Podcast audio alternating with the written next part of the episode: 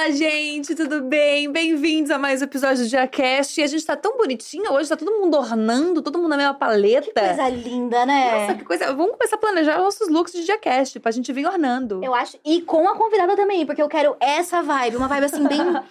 Entendeu? Exatamente, cara. E hoje a gente vai falar, logicamente, sobre ser professora, sobre ser bióloga, sobre ser coisas incríveis e também sobre fofoca. Já falar sobre BBB, vai falar sobre muitas coisas legais. Bem-vinda, Jess. Obrigada!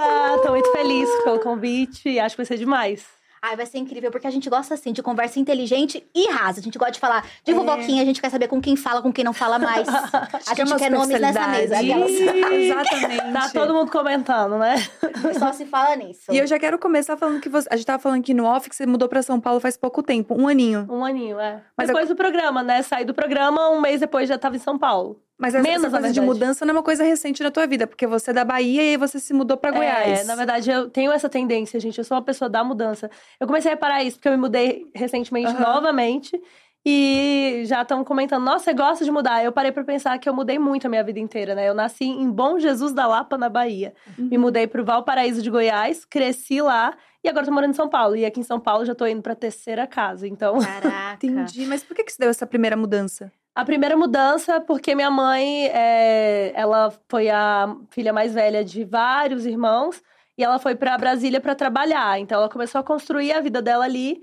E aí, quando ela tinha 20 e poucos anos, ela foi pra Bahia, engravidou de mim, só que a vida dela meio que já estava formada lá no entorno de Brasília, aí ela foi pra lá. Aí depois voltou pra Bahia, engravidou da minha irmã e voltou pra Brasília pra construir a vida dela mesmo, sabe? Então assim, eu e a minha irmã nascemos em Bom Jesus da Lapa, na Bahia, mas a minha mãe não morou ali com a gente. Era mais assim esse lugar de ter as filhas nascendo no mesmo lugar que ela. Ter ali na carteira, na certidão de nascimento, Bom Jesus da Lapa, Bahia. Que ela queria que a gente fosse baiana também. Caraca, isso é muito incrível, né? Você levou as raízes bem ou mal na tua carteira de identidade. Exatamente. E até mesmo no meu, na minha rotina, na minha cultura, porque minha mãe tem isso muito forte, né? Então a gente cresceu com a mesma forma de falar, com os mesmos jeitos, né? De, de cultural mesmo, de, de criação. Então ficou muito forte na nossa vida, mesmo não, na- não sendo criada em Bom Jesus da Lapa, não sendo criada lá na Bahia, mas tem muito, né, disso. E como é que foi essa infância nesse lugar? É uma cidade do interior também. Não, Valparaíso de Goiás é uma cidade que é. Ela é periférica ao Distrito Federal, que é Entendi. onde é a capital, né? Onde está Brasília. Então, assim, tem toda uma estrutura de cidade grande, mas Hum. Lugar de periferia, porque tá ali na margem do centro polarizador que é Brasília, né? É, então, assim, foi uma infância relativamente tranquila, com muitos perrengues, dificuldade, mas graças a Deus minha mãe sempre foi autônoma, então era aquele trabalho que trabalhava ali no dia, o dinheiro que ganhava já servia para as coisas de casa, às vezes faltava uma coisa ou outra, mas sempre foi muito tranquila, assim, a gente teve uma infância muito tranquila. Sempre gostei muito de estudar, minha mãe sempre estimulava muito a gente estudar, minha mãe não teve oportunidade de estudar, mas sempre estimulou muito a gente. Então, acho que, no geral, eu tive uma infância muito boa, assim. E teu objetivo sempre foi ser professora? Na verdade, não. Eu até falo isso para as pessoas que, no fundo, no fundo, eu não queria dar aula, né? Eu, eu fiz biologia porque eu sempre sonhei em ser bióloga, mas eu queria ser bióloga de campo, estar ali no meio do mato, fazendo pesquisa. Só que, como eu vim de uma região que é muito central no país, né? Que fica bem no centro-oeste, é, o Goiás, então eu não tinha muito esse lugar, é, essas oportunidades de estar ali em campo, porque, querendo ou não, por ser muito central, fica muito condicionada à sala de aula, né? Ou muito nessa parte mais de análise de impacto ambiental, porque é o lugar da agropecuária, então tem muito esse, esse lugar, não tem muito essa. é, de, de, por exemplo, biologia marinha, né? De estar ali na floresta Entendi. amazônica, que, querendo ou não, é um lugar que enche mais os nossos olhos quando a gente fala de meio ambiente e tudo mais. Você queria, tipo, salvar É, espécies era e mudar o queria mundo. Ou, ou tá lá no meio do mar, trabalhando com espécies marinhas de conservação, ou então na Amazônia, falando sobre preservação e contra o desmatamento, coisas do tipo. No Cerrado, querendo ou não, é, fica muito mais condicionada essa parte ambiental de análise de impacto, é, de como as espécies podem ser remanejadas para aquela área ser utilizada. Então, não tem um mercado muito grande para o biólogo, assim, Uhum. sabe? E aí a maioria deles acabam indo para a sala de aula, que foi o meu caso. Então, fiz licenciatura e a licenciatura me permite dar aula. E aí eu falei, tá, já tô com o diploma na mão, então eu vou para a sala de aula. E Só que é você- esse o lugar, né? Desculpa. Imagina, você pegou gosto por isso, É mesmo isso. não tendo sido a tua primeira opção. Pensando nisso, você lembra de professores que marcaram a tua adolescência e infância? Muito, assim, eu tinha uma professora que eu, eu- eu acho que o nome dela era Luciene, e ela tinha um apelido na escola que era pão de queijo. E aí todo mundo chamava ela de pão de queijo na escola, e aí eu, eu adorava as aulas dela, que era de ciências, né? E aí eu falei um dia assim, professora, qual foi a faculdade que você fez? Aí ela falou, ah, eu fiz ciências biológicas. Eu falei, gente, então é isso, eu vou fazer ciências biológicas, eu quero ser bióloga também. Então, desde os meus 12 anos, eu sempre tive a certeza que eu queria ser Caraca, desde bióloga. os 12. Porque eu perguntei pra essa professora e ela falou que ela tinha feito ciências biológicas. E eu sempre tive, assim, professores de biologia que eu pegava, assim, pra mim e falava, cara, eu quero um dia ter esse, essa profissão, poder falar sobre isso, mas não necessariamente na sala de aula, né? Uhum. E aí, só depois de começar a dar aula que eu, de fato, falei, tá, então eu vou dar aula. Porque dar aula é isso, você começa, você fala assim, gente, eu não tenho, não é pra mim isso daqui, é muito difícil. Imagina, eu, na minha primeira semana, peguei turmas de sexto ano, com 50 alunos ou mais. E aí, E imagina. o sexto ano é pra ano- separar os, o- as mulheres A das meninas. Não, É sexto separar. ano é aquela turma que eu falo pra todo mundo. Se você dá aula no sexto ano, você dá aula pra qualquer turma. Começa blindada. Começa imagina, blindada. mas aí, com duas semanas, eu cheguei na coordenação e falei assim: não vou dar conta. Socorro, não dou conta. É muito difícil, eu não consigo a atenção dos alunos. Eles são. Porque é isso, é a transição. Porque assim, eles são crianças que acham que são adolescentes. E eles ficam se comportando como adolescente, só que ainda numa cabeça de criança. E você Então, ti- tinha quantos anos? eu tinha 21. Caraca. Que também tava Que uma também adolescente. era uma adolescente que achava entrando que era na vida adulta, adulta. é. Imagina, maturidade zero. Mas aí é isso, peguei várias turmas, incluindo o sexto ano, né? Então, tipo, tinha turma de ensino médio que eu adorava dar aula, porque eram os meninos mais, mais adultinhos, assim, já passando pela transição, chegando nos, nos 18 anos. É, alguns até mais velhos que eu, porque eu peguei turma no noturno também. Então, eu Ah, tive eu ia esses os paralelos. repetentes, mais o EJA. Mas também, o, o- é, na verdade, nem era EJA, era ensino médio regular, só que à noite, né? Só que aí Legal. é isso, assim, é, tem também, porque todo mundo acha que. A, tem um pouco disso, todo mundo acha que a noite é sempre educação de jovens e adultos. Na Aham. verdade, não, tem ensino médio regular, no noturno também. Enfim, aí eu falei com a coordenação, eles tiraram a turma de sexto ano duas semanas depois e me deram a de oitavo no lugar. Eu fui me adaptando mais, e aí no próximo semestre eu já peguei novamente sexto ano, só que agora eu já tava mais segura, assim, né? Uhum. E aprendi a dar aula dando aula, né? Eu falo isso sempre, que eu aprendi a dar aula dando aula. Você aprende didática na, na faculdade, você tem as matérias direcionadas para licenciatura, mas só vai ser efetivo quando você tá ali em contato com os alunos, pegando conteúdo, até em relação ao conteúdo, né? Você aprende muita coisa na faculdade, mas é a prática ali do dia a dia que faz você de fato consolidar o que você aprendeu, né? Qual foi o maior perrengue que você passou numa sala de aula? Nossa, acho que o maior perrengue foi bem no início mesmo, assim, a minha primeira aula, o meu primeiro dia de aula. Eu lembro que eu peguei o conteúdo que o professor anterior estava passando e era sobre, acho que fotossíntese. E aí eu pego ali, tem uma fórmula da glicose, eu tinha que explicar isso. E parece que eu li aquilo e, eu- e não fazia sentido na minha cabeça. Eu acho que eu não me lembrava de fato aquele conteúdo. Deus. E eu começo a explicar e a minha voz embarga, treme. E os meninos olham pra mim, porque aluno julga, né? Aluno desafio, tem um né? Esse lugar. professor demonstra E fraqueza. aí, nossa, eles se aproveitam. Então, eles me olhavam com uma cara assim, que eu falava, meu Deus, o que, que eu tô fazendo aqui? Eu não consigo ler essa fórmula, eu não consigo explicar isso pra esses meninos. E agora? Mas eu acho que foi o pior dia, assim, foi o primeiro dia de aula, assim. O primeiro dia e o primeiro horário em sala de aula. Que- Que foi essa primeira turma. eh, Na verdade, nem era sexta, era de nono ano, né? Mas é, acho que esse primeiro contato. Depois foi ficando mais tranquilo, mas esse dia foi o que mais me marcou, assim, porque essa fórmula da glicose que eu tinha que explicar para esses meninos sobre fotossíntese e não vinha assim facilmente, sabe? Parecia que eu não tinha certeza sobre aquilo. Então, assim, foi bem.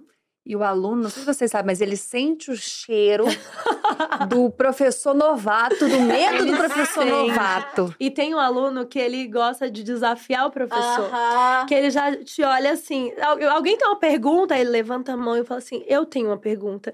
E aí você fala, gente, ele vai perguntar alguma coisa que eu não vou saber responder. E aí vai virar aquele climão na sala, sabe? Nossa, o professor não sabe responder. Ah, porque o professor não pode errar não nunca. pode. O professor não pode. Ele tem que saber tudo, até as coisas que não são da disciplina dele. Ele precisa saber. Eu sei desse desespero porque eu nunca dei aula de verdade, mas quando eu era bem novinha, eu dava aula de inglês para pessoas ainda mais novas do que eu. pra dar aquelas horas pra pagar um livro, um negócio, Sim. apostila. E aí eu lembro de uma, de uma aula que eu tava dando e a menina me perguntou como se falava tangerina em inglês. E aí eu falei, vamos repassar todas as frutas antes da gente chegar nessa, todas as frutas que a gente já sabe. Fiz tudo isso até acabar a aula. Pensei, pô, hoje não deu, hoje Não não, deu pra explicar tangerina. Na próxima, a tia Gabi explica.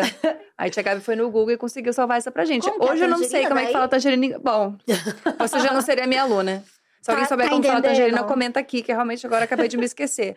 Mas é Mas isso. é isso, eu fui construindo também esse lugar com os meus alunos, de falar assim: olha, gente, eu não sei isso agora, mas a gente pode pesquisar juntos, ou então alguém, aí eu já jogava, ou então alguém se compromete a pesquisar e trazer na próxima aula pra assim. gente Alguém se discutir. compromete? Eu é gosto bom. quando Aí o alguém fala professor assim, "Ah, manda fazer." pra frente. É. Você devolve o problema. É, e eu, e eu sempre falava, gente, eu não tenho problema nenhum em dizer que eu não sei, porque tudo bem não saber, e aí a gente pode pesquisar se juntos e discutir.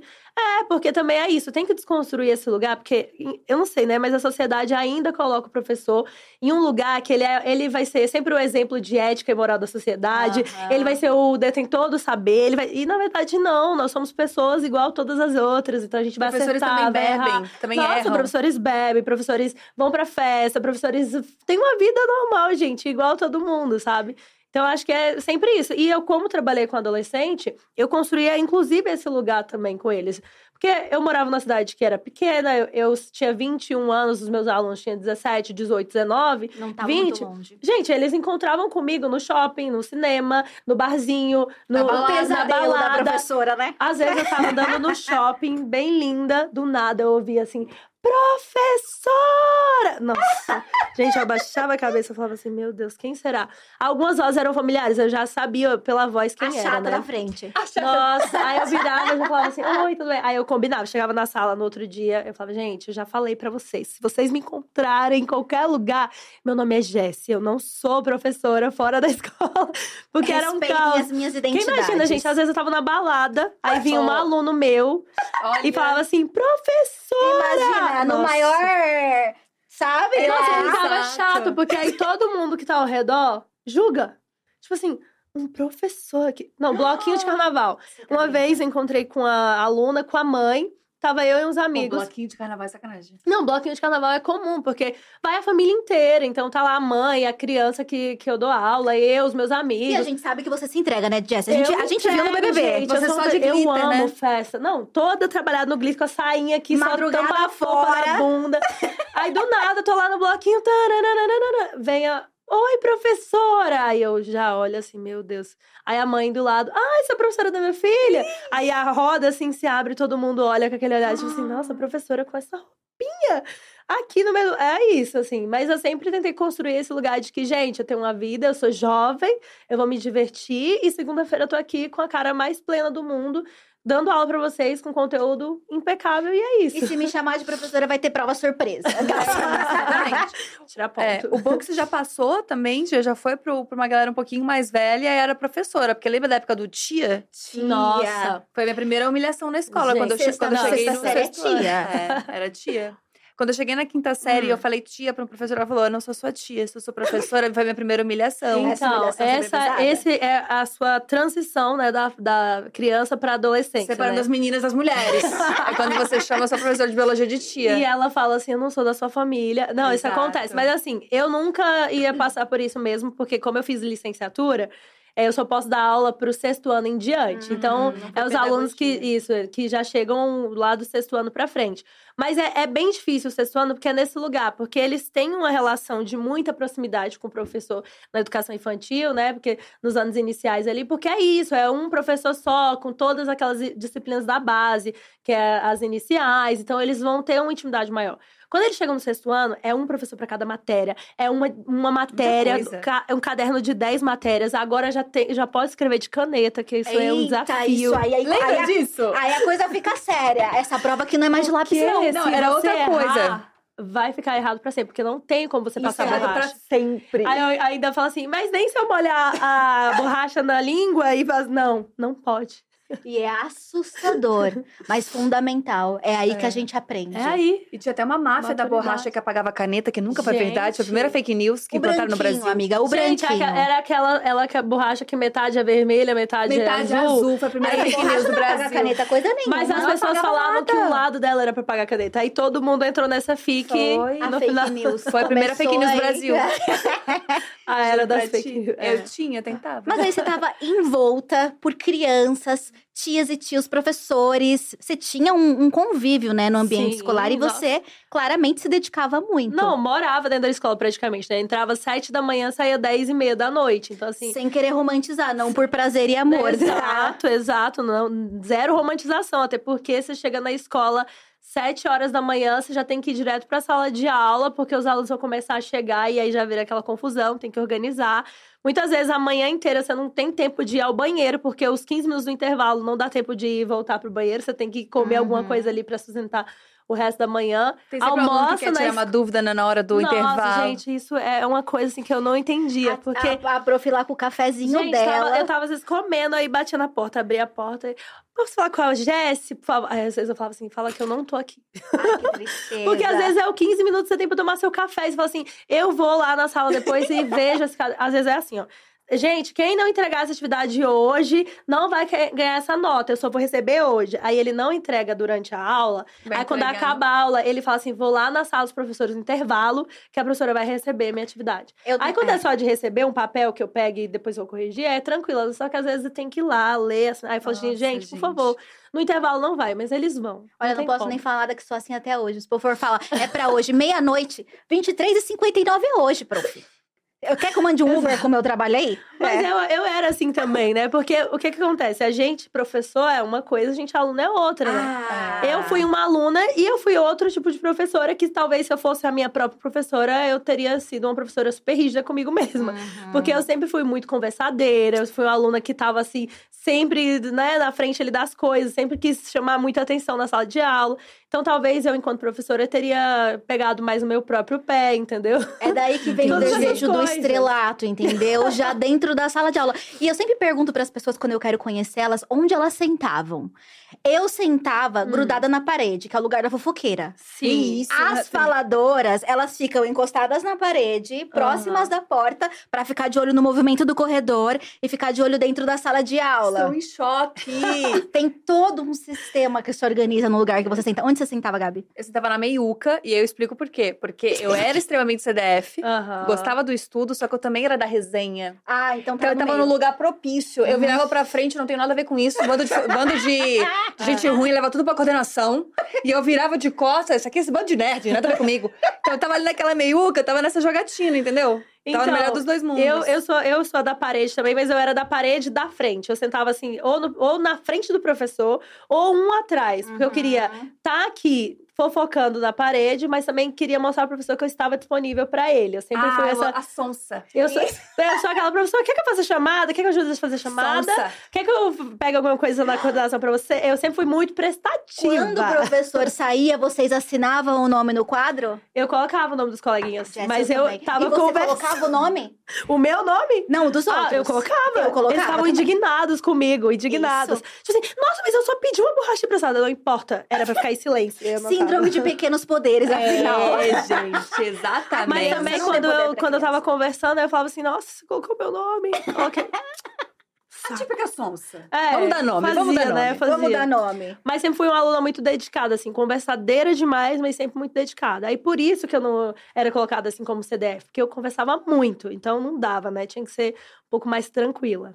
E quando, enquanto professora, você tinha seus alunos favoritos, alunos que você não gostava? Então, polêmica. Isso se- sempre é um assunto que gera polêmica, porque o professor não pode falar essas coisas, gente. Vocês sabem, né? E o professor tem que falar que todos os alunos, ai, são maravilhosos, que os meus, os que eu não tinha uma relação. É sempre assim.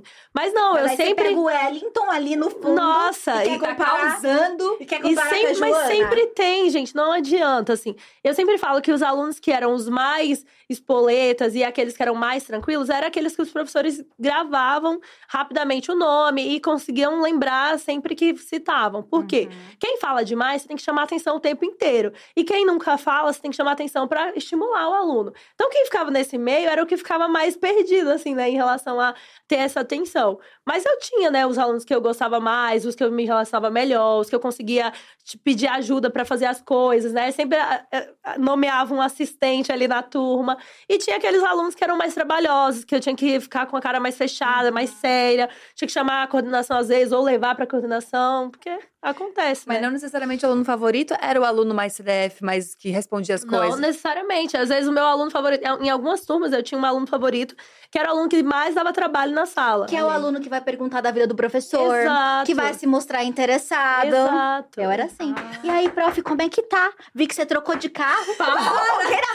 Era tipo assim, prof, você deixou o carro estacionado lá fora hoje? Eu vi, hein? Chegava Eu de vi. bike antes, via as coisas acontecendo. E quem que foi aquela pessoa que eu te vi no shopping, Não, prof? professora, você não veio de carro hoje? Era assim. Você veio de gente. ônibus? Quando eu vinha de ônibus, que eu descia a rua da escola, era uma rua assim gigante.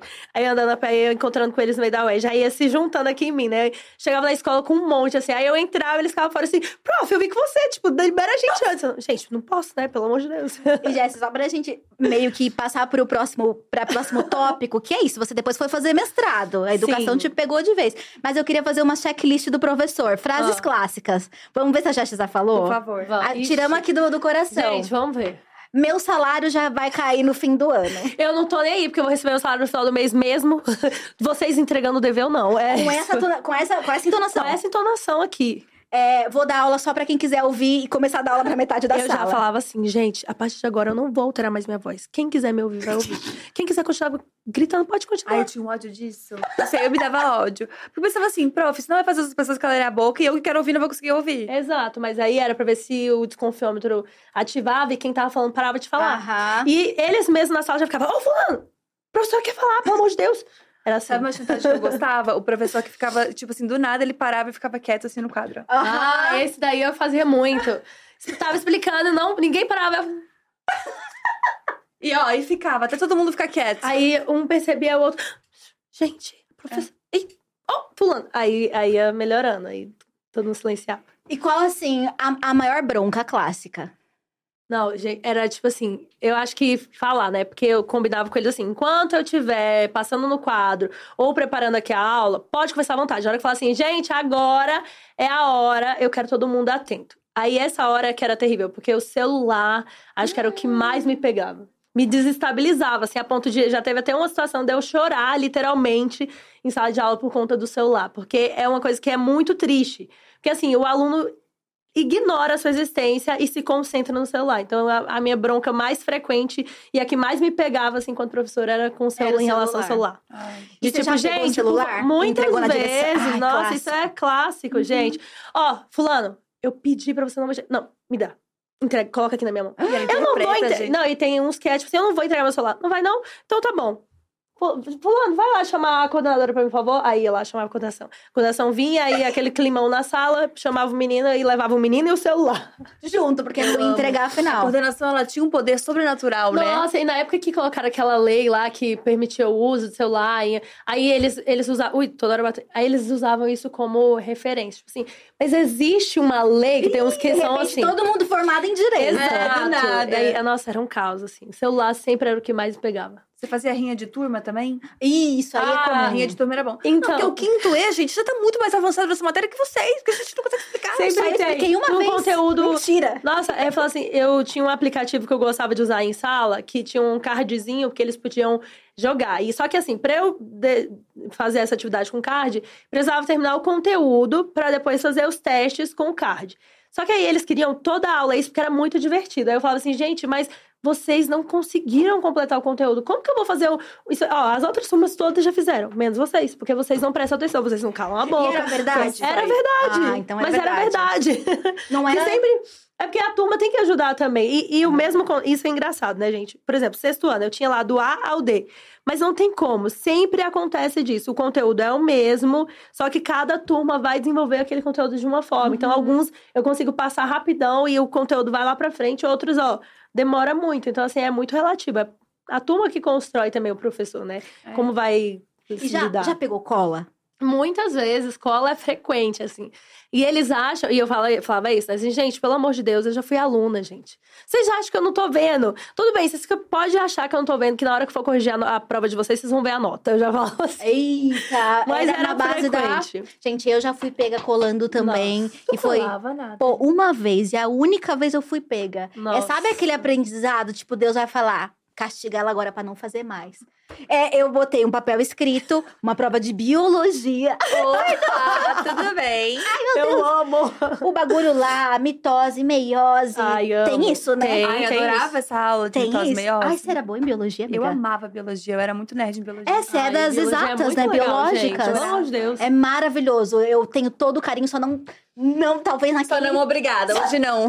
naquele momento da minha vida. E aí fui colar, fiz compridão. Aí o que, que eu faço? Ao invés de deixar num lugar silencioso, eu boto no meio do meu estojo. Ai, então, toda Nathalie, vez que eu não. vou pegar a Nossa, cola, faz um eu tô assim, ó. Tchac, tchac, tchac, tchac, tchac. E a professora, gente, mas que desenho de arte essa menina tá fazendo? Tá toda hora pegando uma caneta nova. Não, mas é papelzinho é clássico, né? Papel dentro do estojo, ou debaixo da mesa, ou escrever na mão, ou escrever, Escrever na na perna. mão. Ixi, Nossa, na várias perna, vezes. chama- E eu tava vendo no TikTok, que agora o povo tá muito. Inteligência artificial, né, gente? Ah. Assim, acabou que não tem nada a ver. Dominou o mundo. Mas o povo tem impre- impresso em garrafinha de água, tipo o logo da garrafa de água. Com Para. as res... Amiga. Ah, isso, nossa, gente, Com é as demais. re- Nossa, gente, se eu fosse Respostas. professora, eu ia ser tão ruim, mas tão ruim. Primeiro que eu Nossa. falasse, todo mundo me dá o estojo, cada uma pegar uma caneta que eu trouxe de casa. Do nada vestibular. Quero nada em cima da mesa, todo mundo tira o casaco. Prof, mas tá menos 8 graus, não interessa! Pronto, Mas essa é uma ruim coisa assim. também era o capuz, né? Agora você falou do casaco. Ah. Porque não pode ficar com capuz na sala de aula. Isso era um caos, Mas assim. o povo põe cola no capuz. Não, tem gente que coloca co- co- é, cola no capuz, Na manga aqui, ó. na manga. É, é um- Ai, um friozinho, Gente, pro... sempre tem. 37 graus lá fora. Nossa, um frio pro... Gente, criança e adolescente é, é muito, nossa, Tem criatividade. surreal. É criatividade demais. Auge. Eu tirei uma vez 9,5, licença, numa prova de biologia e era pra eu ter tirado 10. E aí o, pro- o professor me tirou meio ponto porque ele falou que colaram de mim e ele viu que eu deixei. Ai. Amiga, você levou essa. Nossa, isso é chato, viu? Chato, chato. Então, bem você, você culpava quem passava cola? Não, é difícil também pegar quem passa cola. Geralmente é mais fácil pegar quem tá recebendo, quem tá colando, porque né, dá mais na pinta. Quem tá passando geralmente é mais discreto. Então, Mas é que eu quando a gente pegava- uma aulinha de atuação, né? Que eu fazia tipo... Ah, Tava ali, ó. mas é isso aí a gente percebe. Esse do jogar o papelzinho assim de lado é muito fácil de perceber. Porque ele coloca Foi assim de lado, ninguém faz prova assim. Ninguém faz. Ninguém fica escrevendo desse jeito. Então, esse era fácil, né? Eu, fulano, eu falava, fulano, que é isso? É. Coloca essa prova na sua frente. Errei, fui E se eu ver você encostando de novo, já era assim. Não, e, e pra finalizar, aquela Hum. clássica. A porta tá aberta, quem quiser sair pode sair. Ah, essa daí é a primeira. Era de manhã, na hora que chegava. Começava, bom dia, galera. Vamos começar nossa aula aqui. E ó, já vou, já vou avisar que a porta tá aberta, entendeu? Quem não quiser prestar atenção na aula, pode sair. Ainda mais quando era revisão. Véspera de prova. Gente, essa aula aqui é de revisão. Eu vou falar só essa vez.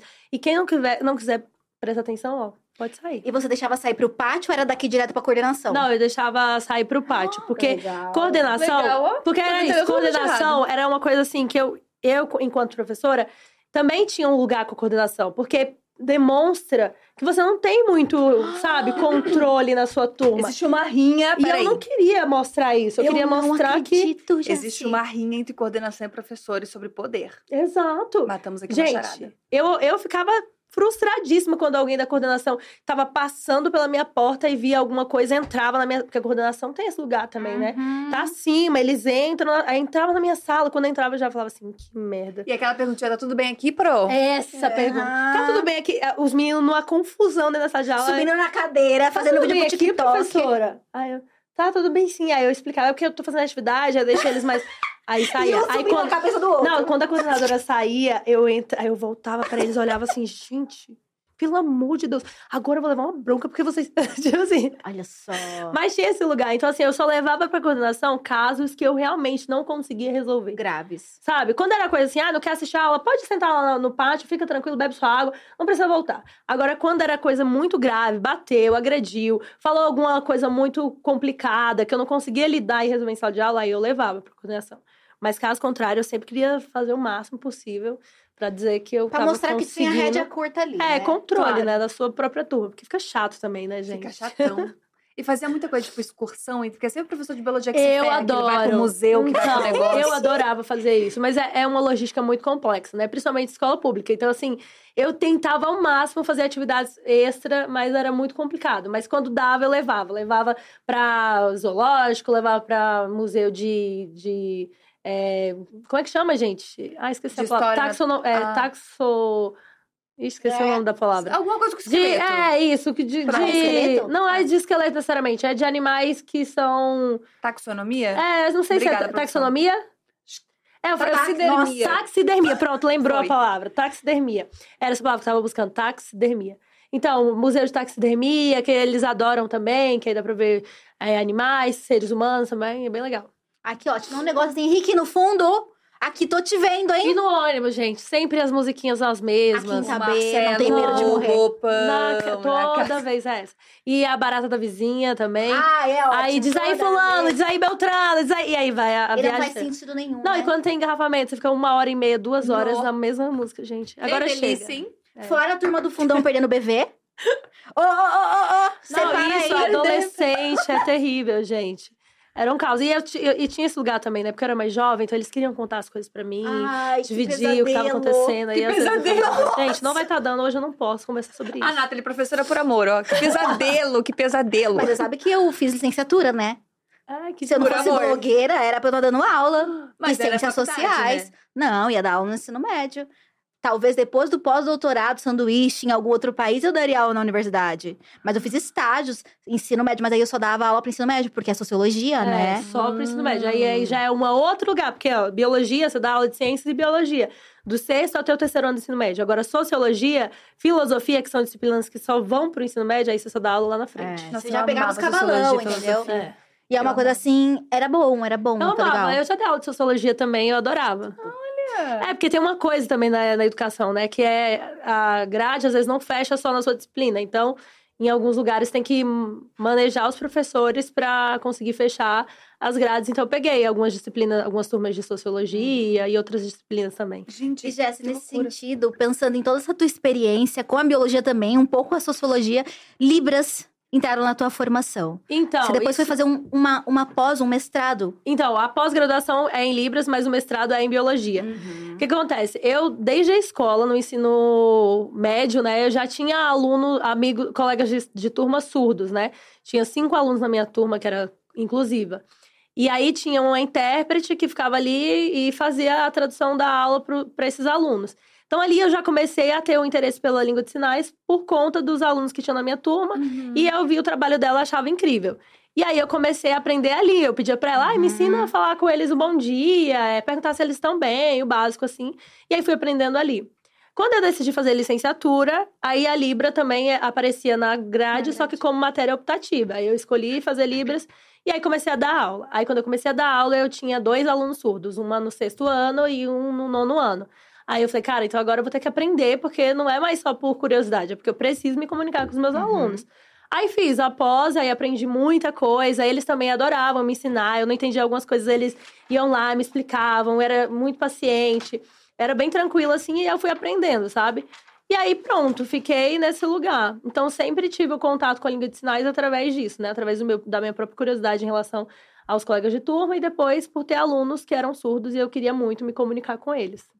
E como é que foi desse lugar de, tipo, quero ser professora, quero ensinar, quero ser uma cientista e tudo mais, pra de repente, vou me inscrever num, num reality show no mais conhecido do Gente, Brasil? Isso aí é coisa de, sei lá, assim, desde quando eu tinha, sei lá, seis anos, sete anos. Quando começou o primeiro, eu tinha seis, né? 2001.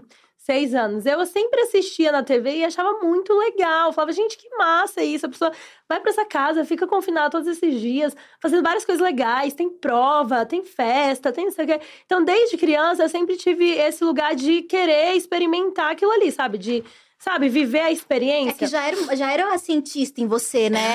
Vendo ali aquela experiência, experimento, né? entendeu? É um experimento. Então, sempre quis muito por conta da experiência em si, mas assim, não era um objetivo de vida, assim, Uhum. ah, eu preciso. Era assim, curiosidade mesmo, vontade de participar.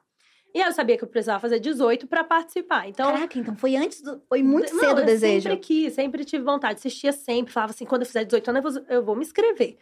Beleza, fiz 18, não me inscrevi. Com 19 comecei a minha primeira inscrição, aí fiz tudo bonitinho, só que a o, é, o processo era muito longo, então eu sempre parava ali no meio e não continuava. Uhum.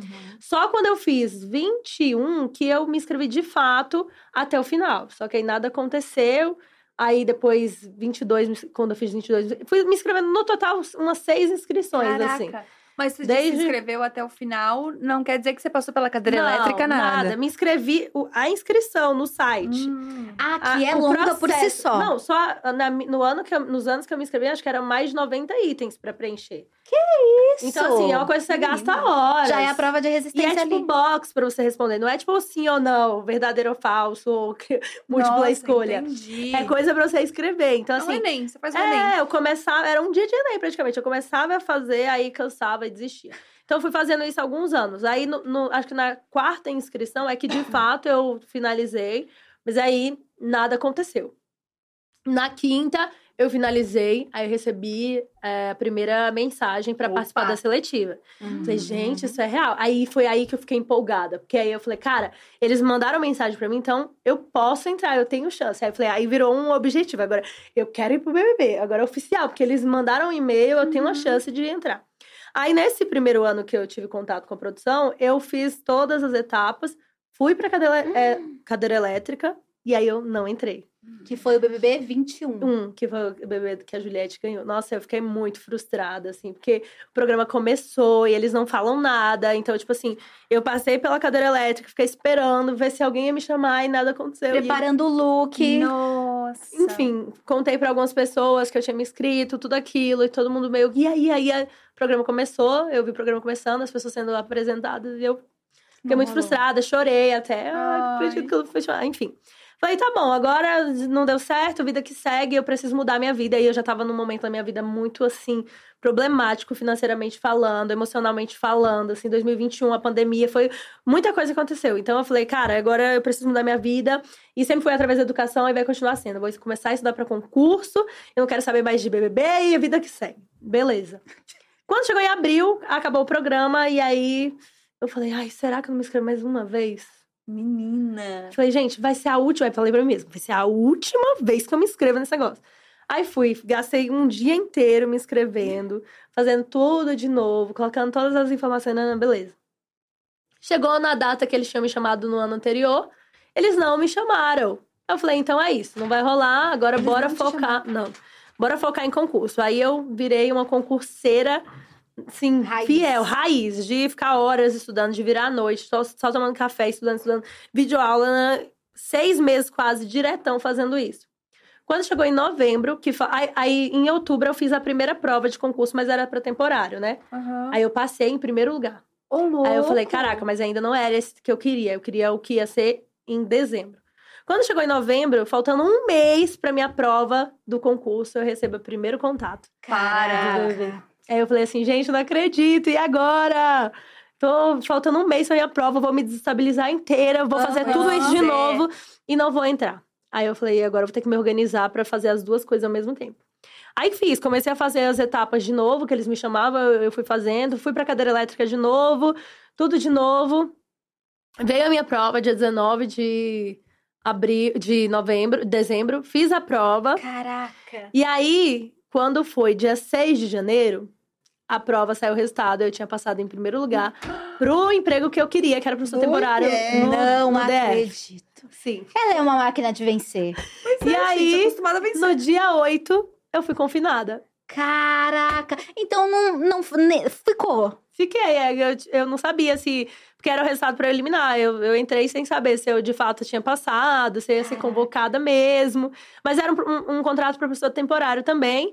Mas assim, já era muito importante pra mim, porque eu queria é, passar nesse concurso pra efetivo, que aconteceria no ano seguinte, que no caso seria 2022, né? Uhum. Então, assim, meio que eu tava me preparando pra essa mudança, Esse assim, esse momento. Eu tinha certeza que eu ia passar, porque eu tava me dedicando muito, estudando muito.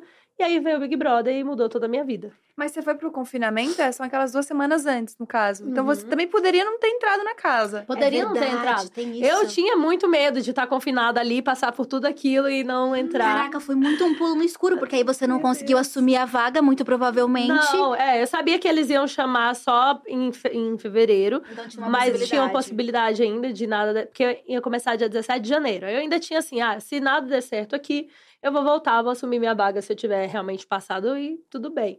Só que assim, né, era o medo de ter chegado até ali mais uma vez, porque eu fiz a cadeira elétrica no outro ano e eu saí, tipo, muito triste, mas eu tinha ainda esperança.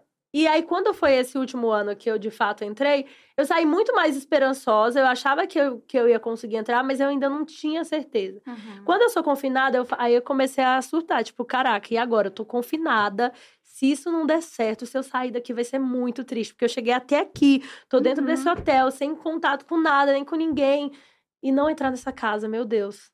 Mas aí deu certo no Aconteceu. final. Aconteceu. Você lembra de algum momento durante essa fase de seleção em que você falou, eu vou entrar? Ou você foi até o fim acreditando que poderia dar muito certo ou muito errado? Não, até o fim eu acreditava que poderia dar muito errado, assim. até Caraca, o você fim. tava ainda numa vibe mais pessimista. Mu- muito, porque é isso, eu já tinha passado por isso, eu já tinha me frustrado, tinha sofrido, chorado.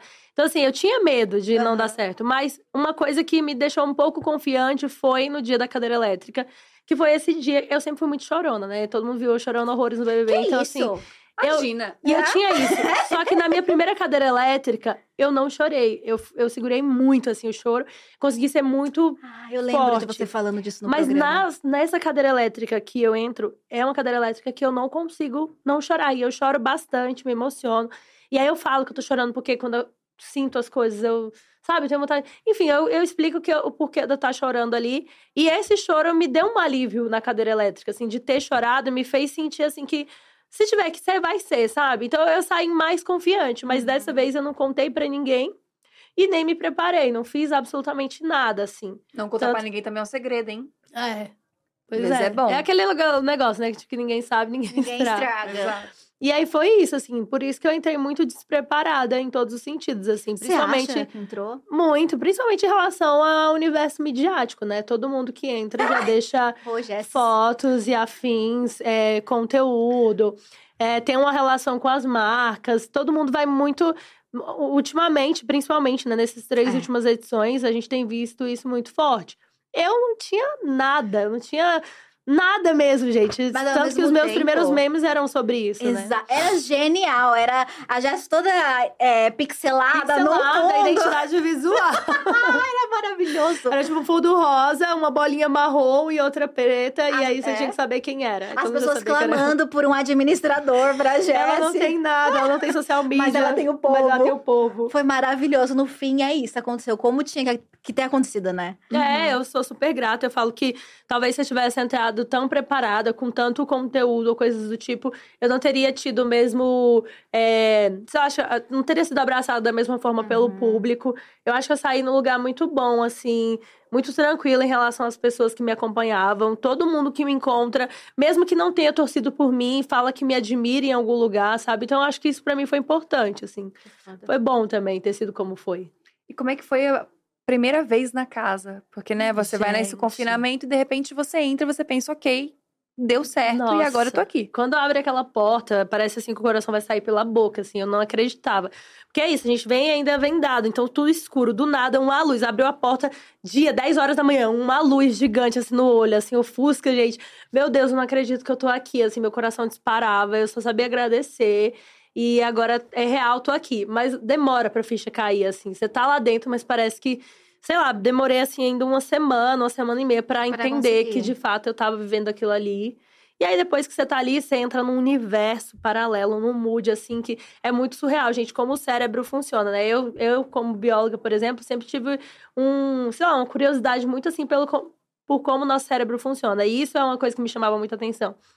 A gente entra num universo ali paralelo, de fato. Parece que a vida se resume àquilo ali e que tudo que acontece ali é o que a sua vida representa. Então, se alguém sai, parece que aquela pessoa morreu, a gente fica de Aham. luto. Se alguém aperta o botão, parece que a pessoa se suicidou, você sofre, se questionando o que você poderia ter feito, sabe? Então, assim, Tudo, tudo ali é mundo. vira, vira tudo é só aquilo ali, se resume aquilo. Sua dinâmica é acordar, é talvez ir pra academia, que não era muito meu forte, é ir curtir uma piscina ali, depois voltar pra, pra dentro da casa, fazer uma comida e esperar o programa ao vivo à noite. Então, tipo, era muito. O seu mundo era só aquilo ali, né? Então eu fico pensando, você conseguia ter pelo menos alguma noção de que horas que era, que, que momento do dia que era? Durante o dia a gente conseguia, por conta do sol, né? Uhum. Facilmente a gente conseguia dimensionar os horários por conta do sol. Mas à noite era um caos, assim. De dia, a gente acordava mais ou menos sempre no mesmo horário, porque o raio-x despertava a gente entre 9 e 10 horas, no dia de festa, 10 e meia. É, no horário do almoço ali, a gente conseguia saber uma, duas da tarde por conta da posição do sol mais centralizada. E a bióloga tem, É. entendeu? À tarde, a gente começava a perceber ali 5, 6 horas. Depois que escurecia, acabou. Ninguém sabia mais nada. A minha irmã até ficava brigando depois que eu saí. Minha irmã falava, gente, por que, que você ia dormir 4 horas da manhã todos os dias? Mas o que eu achava que era, tipo assim, 1 e meia, duas. Caraca. Por quê? A gente, o programa ao vivo terminava uma da manhã. A gente achava que era, tipo assim, sei lá, meia-noite. Aí ficava ali conversando, fritando, dia de jogo da Discord, a cabeça não desligava. Quando dava quase 5 da manhã que a gente de fato ia dormir. Eu achava que era, tipo assim, duas da manhã no máximo. Não, E aí, Teu sono desreguladíssimo nesse cenário, né? completamente, não dá pra ter. E fora que a ansiedade também atrapalha. Tudo atrapalha, né? É luz demais, a, a casa é muito iluminada. Exato. Os horários a gente fica totalmente perdido, porque você já acorda desestabilizado, você passa o dia sem saber nada. Então, assim, o sono é, é caótico, assim. Eu tinha muita dificuldade de dormir. E uma coisa também em relação ao sono, ao, ao sonho, né? Antes do BBB, eu não tinha muitos sonhos. Quer dizer, sonhava, mas não lembrava, né? Depois do BBB, eu, durante o confinamento e depois eu comecei a ter essa- esse lugar de sonhar, assim. E começar a cochilar e já começar a processar. Parece que a Caraca. mente não desligava, né? E de fato era isso, gente. Muita coisa acontecendo lá dentro. Era difícil. Não, e com certeza não desligava, né? Até porque sem o sono em dia, como é que a gente vai tra- traçar uma estratégia de jogo, resistir numa, numa prova de resistência? Imagina quem não mantém uma rotina de sono saudável na vida real. Que hoje você consegue manter uma rotina de sono saudável, consegue, né? Não é Muito. mais às quatro da manhã, Não consegue é. dormir antes. Amém. Agora sim, agora eu consigo dormir, me organizar pra dormir, né? Me preparar pra dormir, dormir tranquila, acordar no horário tranquilo, sem aquele lugar de despertador, uma música gigante, a luz acendendo. Nossa! É outra outra condição, gente, é muito mais tranquilo que fora, sério. É, e é, e é incrível, porque agora, para ajudar as pessoas que têm essa dificuldade, talvez, de manter essa rotina de sono, a Natura lançou o novo Natura Todo Dia, Toda Noite, que é uma linha de cuidados noturnos que te ajuda a dormir melhor, né? Já que cuidar do nosso sono é uma prioridade, por mais que às vezes a gente não faça direito, né, gente? É, porque Sim. a melhor maneira de começar o dia é com uma boa noite de sono, né? E pensando nisso, a Natura todo dia, toda noite, tem produtos que melhoram a qualidade do seu sono, como o spray de ambientes, o creme nuvem relaxante, o concentrado relaxante. Você já conhecia a linha, amiga? Já conheci, já recebi esse mimo em casa, inclusive. Maravilhoso. E, gente, vale muito, sério. Esse spray, por exemplo, que prepara o ambiente, isso aqui é Nossa, maravilhoso, gente.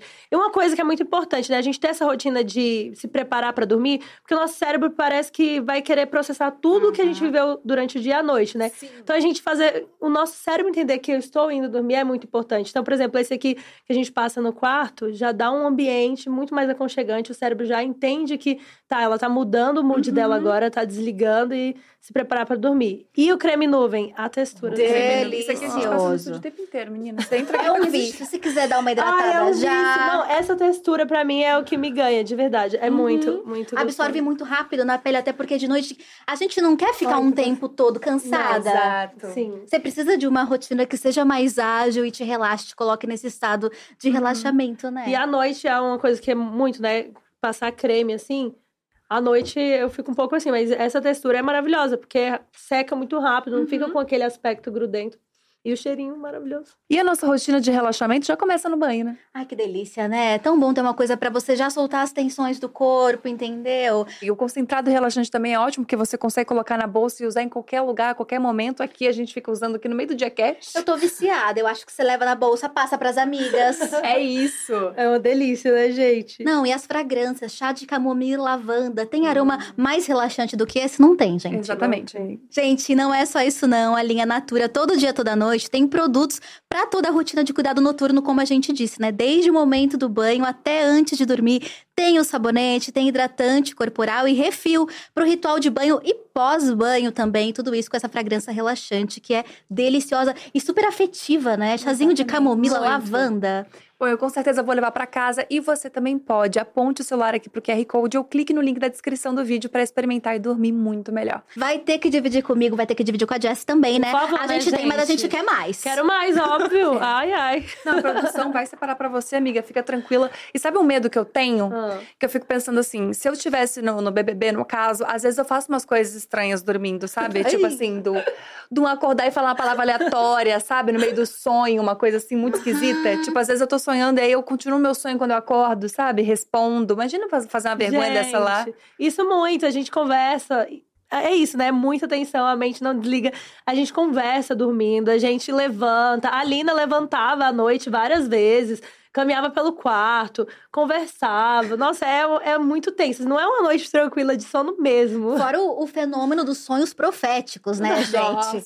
Você sonhou Isso, com uma gente, parede, nossa. quer dizer que você vai pro paredão. Não, isso, mas isso é muito, gente, de verdade, sabia? A gente começa a ter, eu não sei o que, que explica isso, mas a gente começa a ter sonhos e sensações de coisas que ou já aconteceram ou vão acontecer em breve. Isso acontece mesmo. Depois que eu saí, eu ficava, minha irmã ficou co- contando as coisas pra mim, né? Ela falou: "Nossa, teve um dia que você falou isso, isso e isso, e no outro dia aconteceu tal coisa. Teve um dia que Natália sonhou tal coisa, comentou e no outro dia aconteceu isso. Então assim, parece que a gente começa, sei lá. Olha, Gabi e eu somos meio tilelês, né? Então a gente Meio vai ter explicações assim, extracorpóreas, místicas. Mas do ponto de vista da biologia, do cérebro, você acha que é talvez uma capacidade de leitura do ambiente e, Ah, eu sei acho lá, que com certeza isso tem influência, percepção? né? A gente começa, mesmo que subconscientemente, a perceber o ambiente, É. a entender as dinâmicas. Eu acho que o cérebro já vai dando os, alar os alertas, assim, né? Não, e como você fica, tipo, só retroalimentando aquilo ali, né? Vocês Sim. vivendo a mesma coisa com as mesmas pessoas, deve ser até difícil sonhar com coisas de fora, né? Não, muito. É muito difícil mesmo, assim. Eu sonhava... Era muito raro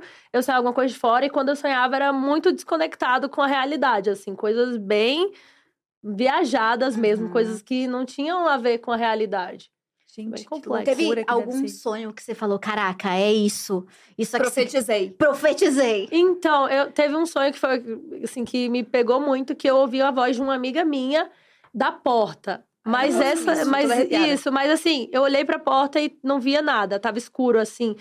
E era estranho, porque dentro da casa era sempre iluminado. Eu tava fora, olhei pra dentro e tava, Tava escuro. E eu só ouvi essa voz. E aí isso pra mim me começou a pensar sobre tá acontecendo alguma coisa aqui fora com alguém, com a minha família, com os meus amigos, eu, Ai, sabe? nossa, então vem com esse sentimento, você já entra aí, já Eu já ia pra. Estão me chamando pra fora, próximo paredão sou eu eu. vou ter que sair, exato. Não, isso acontece muito, assim. Quando eu fui pro paredão que eu saí, na noite é, anterior teve festa. E aí a última, a penúltima música da festa era uma música que eu pedi a edição inteira pra tocar e não tocava. E nesse dia essa música tocou. Eu falei, Ah. sou eu. É isso, gente. Sou eu. Aí eu comecei a chorar, passei horas chorando, gente, eu vou sair era? amanhã. Você Era uma lembra? música da Marília Mendonça, Troca de Calçada.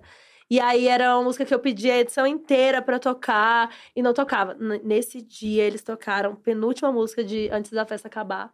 Falei, sou eu, gente, amanhã eu vou sair. Dito E com autoestima altíssima, achou que era um sinal já pra você sair. É, exato. É, E mas era, você foi né? a última E mulher era. que saiu E saí, também. né? É, é, a última mulher. Isso foi muito importante também, porque fiquei muito tempo na casa, consegui aproveitar praticamente todas as coisas. Saí faltando nove dias pro programa acabar, gente. Isso foi um. Caraca. E tinha alguma experiência, assim, que você, como espectadora de BBB, que assistia desde criança, queria muito e viveu? A- Infelizmente não ganhou, né? A gente sabe que, que- essa experiência não, é. não, não, não, tava, não rolou. Essa não rolou. Mas, assim, teve uma coisa que me pegou muito, que eu acho que foi o que mais, me- assim, me deixou intrigada, né? Porque aqui fora, quando eu assistia, eh, eu sempre falava assim, cara, isso daí não é possível. Porque quando tinha uma prova que a pessoa não tinha que ir pro paredão naquela semana, por exemplo, e aí ela escolhia o número que salvava ela naquele, assim, no- e era a última chance. Isso, aí eu assistindo, eu falava assim, gente, não é possível que isso tá acontecendo. Tipo, que universo é esse? Será que isso é real? Eu ficava, Marmelada. marmelada, eu ficava pensando. Gente, lá dentro da casa, na, na- teve a prova que eu ia pro paredão, com certeza. Eu já tava na prova bate e volta. E eu era a última pessoa a, que te, a, a ter chance de se livrar desse, sabe? Uhum. Dessa, desse paredão. Eu não sei o que aconteceu, mas eu acertei os três números na sequência de três rodadas. E era, assim, a minha última chance. Se eu não erra, se eu errasse naquele momento, eu estaria no paredão. E eu acertei, assim, parecia a final da Copa do Mundo, assim, sabe?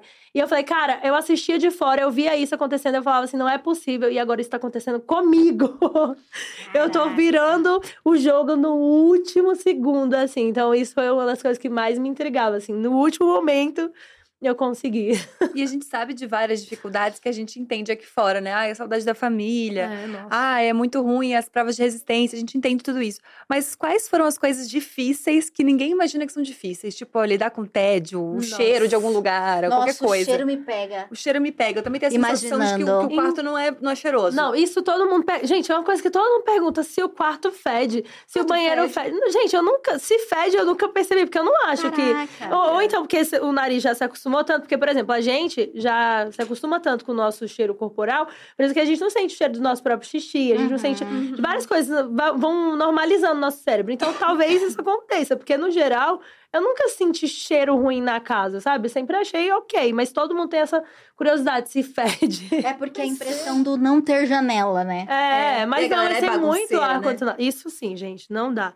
Você é Sério. é bagunceira? Eu sou uma pessoa. Não, desor... é, não eu sou lá. uma pessoa desorganizada na minha vida. Assim, em relação à dinâmica de casa. Uhum. Mas lá dentro do BBB eu consegui ser muito organizada. Porque era tanta bagunça que eu falava, cara, já basta a galera ser desorganizada. O mundo ao meu redor. Eu não vou fazer isso. Então eu sempre deixava minha mala arrumada, sempre conseguia guardar minhas roupas, sempre arrumava minha cama quando levantava. Mas assim, no geral, é uma zona, gente. O banheiro é caótico. As pessoas, nossa, sério, é Ai, é muito. Desespero, não tô nem podendo, gente. Gente, é sério. Sabonete é uma coisa assim que eu vou te falar, viu? É, cada um pega um sabonete. Tudo bem, higiene, cada um tem seu próprio. A moda Só que aí as pessoas vão perdendo seus sabonetes e vão pegando novos sabonetes. Tirando e aí vai o que não sabia que tinha um sabonete pra cada, né? Gente. E aí vai gente. ficando um aglomerado de sabonetes. E aí vai molhando e eles vão desmanchando. E vai ficando eu tenho um caos medo de acordar de madrugada no banheiro e o Fiuk tá com meu sabonete. Até hoje tenho esse medo me, me persegue, uma coisa horrorosa. Desesperador. Ai. Eu também tenho um desespero muito grande, que é uma coisa só minha. Eu sempre falo, todo dia cast que a gente fala com ex-BBB, que é a, o, a cabeça suada de outra pessoa no meu travesseiro. Ah, que a galera sai da festa e deita com tudo na cama. Mas aí você tá falando com a ah, rainha é, do after, né? Não, é, não faz isso comigo. E eu nunca tomava banho quando eu chegava na festa. Eu gente, só ia dormir. Ai, olha, Ai, que bom que a gente tá aqui hoje maduras, né? gente, né? É, nossa, com muita natura pra refrescar o corpo, nossa, deixar aqui, o ó, cheirinho tomar bem. banho à vontade. Eu sou essa pessoa que passa o creme, spray de ambiente. Nossa. Tudo bem não, certinho e aqui, eu, ó, no meu dia a dia em casa, também, né? Mas dentro do programa, totalmente destabilizada, pós-festa. E a gente via que você curtia a festa, Eu amo, Jess. gente, eu amo. Eu sou sagitariana muito raiz. Eu adoro festa. Eu sou aquela pessoa que, se eu pudesse, eu estava festejando sempre que, que possível, sabe? É, a festa era quarta, às vezes na sexta. Então, não tinha um dia de diferença de uma festa para outra. Eu já estava pronta para a próxima. Tava. Mas é que eu imagino que devia ser o ponto alto mesmo para desopilar um pouco, Nossa. porque vocês ficam muito na pressão. Fora a comida, Nossa, né? É Fora comida. comida. Eu que vivia, fui a rainha da xepa, rainha né? Rainha da xepa. Gente, mas é isso. Na festa eu nem comia tanto também, porque eu ficava mais focada em aproveitar a festa, né? A comida era boa da festa? A comida era boa. Tinha, e tinha muita coisa diferente, assim, que eu uhum. nunca comi, nunca tinha comido no meu dia a dia. Que tinha lá, que eu achava chique, assim, incrível, né? Eu adorava. E pensando em festa, e no seu BBB também, foi um BBB de pegação, né? o romance, o beijo na boca foi solto. E você foi uma pessoa que Não. tava lá só curtindo, mas se resguardou. Exato. E pós-BBB, namorando. Esther, romance LGBT. Romance. Como é que foi esse processo, né? Não só Gente. desse pós-BBB de falar para as pessoas sobre a sua sexualidade, mas durante a casa também. Então, lá dentro da casa, assim, até que não é que eu não, não quis ficar com ninguém, né? Não é isso, assim, eu sempre fui uma pessoa muito tranquila, super disponível, sempre fui de viver a vida e não, nunca fui muito assim, ai, não vou fazer isso, não vou fazer aquilo. Mas é isso, o BBB é tudo muito intenso. Na primeira semana, a galera já começou a ficar. Aham. Começou a ficar, acabou. Ali já forma casal, já vai viver a vida junto para sempre. É. Então, assim, se na primeira semana não ficou com ninguém, provavelmente você vai ficar com ninguém o resto da edição. Né? E aí já fica. E é isso, você começa a ver a pessoa para além do. Porque não é uma coisa de balada, você ficou com a pessoa, conheceu ela ali, beijou, tchau. Não, gente, você tá convivendo, você dorme Você casou, né? Você começa a perceber que a pessoa faz isso, faz aquilo. Aí ah. você fala assim, gente, eu não vou querer mais ficar com ninguém. Então eu já tinha colocado na minha cabeça, passou a primeira semana, não fiquei com ninguém, não vou ficar mais. Vida seguiu, o programa acabou, saí.